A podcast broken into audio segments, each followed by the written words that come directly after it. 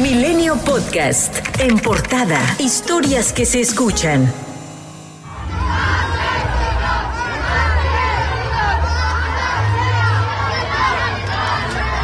La fiesta brava volvió a la Plaza de Toros México tras años de litigio y a más de un mes y medio de que la Suprema Corte de Justicia de la Nación desechara el amparo promovido por la organización Justicia Justa, lo que generó protestas por parte de grupos en pro de los animales. La felicidad de los taurinos que esperaban ver a los toreros Roca Rey, Joselito Adame y Diego Silvetti, y los vendedores de souvenirs y restauranteros de la colonia Ciudad de los Deportes se vio eclipsada por esta protesta. Protestamos por el regreso de las corridas de toros a la Plaza México. Vergonzosamente, México es de los países que todavía permiten esta fiesta de barbaridad y de sangre. Y no queremos un país con más violencia, por eso nos venimos a manifestar. A nadie de nosotros nos gustaría que nos pusieran rodeados de gente, nos torturaran y nos mataran por mera diversión. La Secretaría de Seguridad Ciudadana implementó un operativo de seguridad con 120 elementos para resguardar el inmueble. Esta movilización derivó en actos vandálicos en la Plaza de Toros y en los negocios aledaños. No se reportaron personas heridas.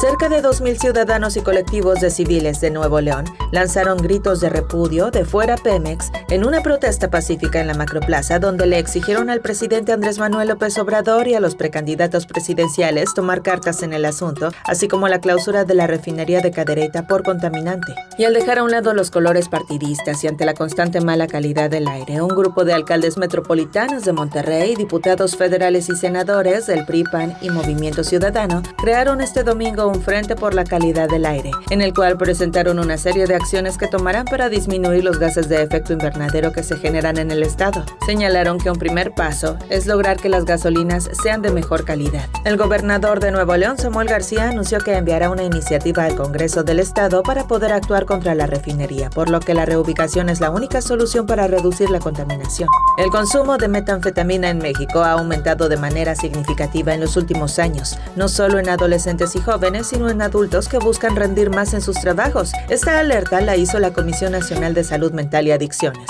La directora general del organismo, Evalinda Barrón Velázquez, detalló a Milenio que 4 de cada 10 personas que pidieron ayuda a la comisión el año pasado tenían problemas con el consumo de esta droga. En el 2022, el porcentaje de personas atendidas que requirieron tratamiento por el consumo de la metanfetamina fue de 30%.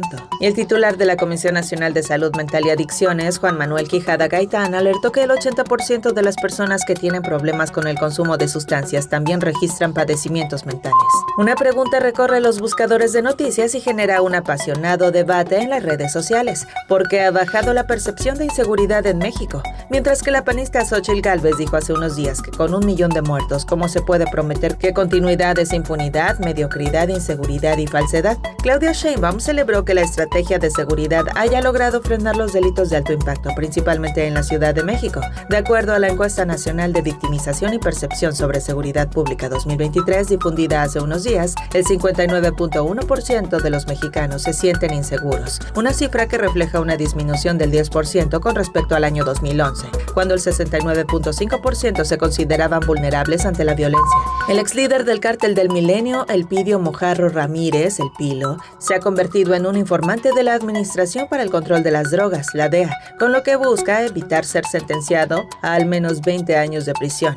Milenio confirmó que el enemigo directo del líder del cártel Jalisco Nueva Generación, Nemesio Ceguera Cervantes el Mecho, se entregó a autoridades estadounidenses para ayudarles en casos que mantienen contra diversos capos mexicanos. Esto luego de haber comenzado a trabajar como testigo colaborador de la Fiscalía estadounidense en un caso contra uno de los líderes de los Queenies, brazo financiero del cártel Jalisco. El Instituto Nacional de Transparencia, Acceso a la Información y Protección de Datos Personales señaló que mantiene su plena atención ante la filtración de datos personales de periodistas que cubren la conferencia matutina desde Palacio Nacional y que la Oficina de Presidencia tiene hasta este lunes para dar aviso sobre problemas de seguridad en sus sistemas de datos. Tras darse a conocer el viernes 26 de enero que la información se encontraba en foros clandestinos de Internet, el organismo indicó que la Presidencia de la República debe informar tanto a los titulares de los datos como al Sobre cualquier vulneración a la seguridad de sus sistemas. El presidente de la República promulgó entre el 14 de marzo de del 2019 y el 24 de enero de 2024 un total de 23 reformas a la Constitución con modificaciones a 62 artículos, mientras el Congreso desechó en ese lapso solo dos iniciativas del Ejecutivo para enmendar la Carta Magna, aunque ambas emblemáticas para la llamada Cuarta Transformación, la reforma eléctrica y la reforma electoral. Con dichos antecedentes y en el marco del 107 aniversario de la Constitución de 1917,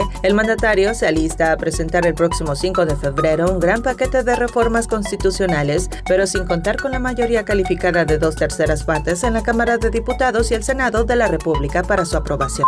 El coordinador del PRI en la Cámara de Diputados, Rubén Moreira, acusó a Morena de utilizar las reformas en materia de reducción de la jornada laboral, salud y pensiones como un discurso político y un espectáculo, pero sin voluntad para aprobarlas. Reafirmó que su bancada votará a favor de disminuir la jornada laboral y las pensiones equivalentes al último salario, en cuanto la mayoría parlamentaria de Morena lleve estos temas al Pleno. A casi tres años de que un juez federal otorgó un amparo para que un ciudadano de Puebla pudiera casarse o vivir en concubinato con dos o más personas, es decir, para tener una relación poliamorosa, un ministro de la Suprema Corte de Justicia de la Nación propondrá el próximo miércoles revocar la sentencia. En mayo de 2021, Pedro Arroyo Soto, juez octavo de distrito en materia de amparo civil, administrativa y de trabajo y de juicios federales en el estado de Puebla, amparó al ciudadano tomando como base criterios de la primera sala de la Corte, la cual ha establecido que la Constitución protege todas las formas y manifestaciones de familias que existen. Sin embargo, el ministro Jorge Mario Pardo Rebolledo presentará esta semana un proyecto a la primera sala donde puntualiza que este tipo de manifestaciones poliamorosas no tienen una gran presencia en la sociedad mexicana y advierte que podrían generar situaciones desiguales y de discriminación en mujeres, niñas y niños. Milenio Podcast.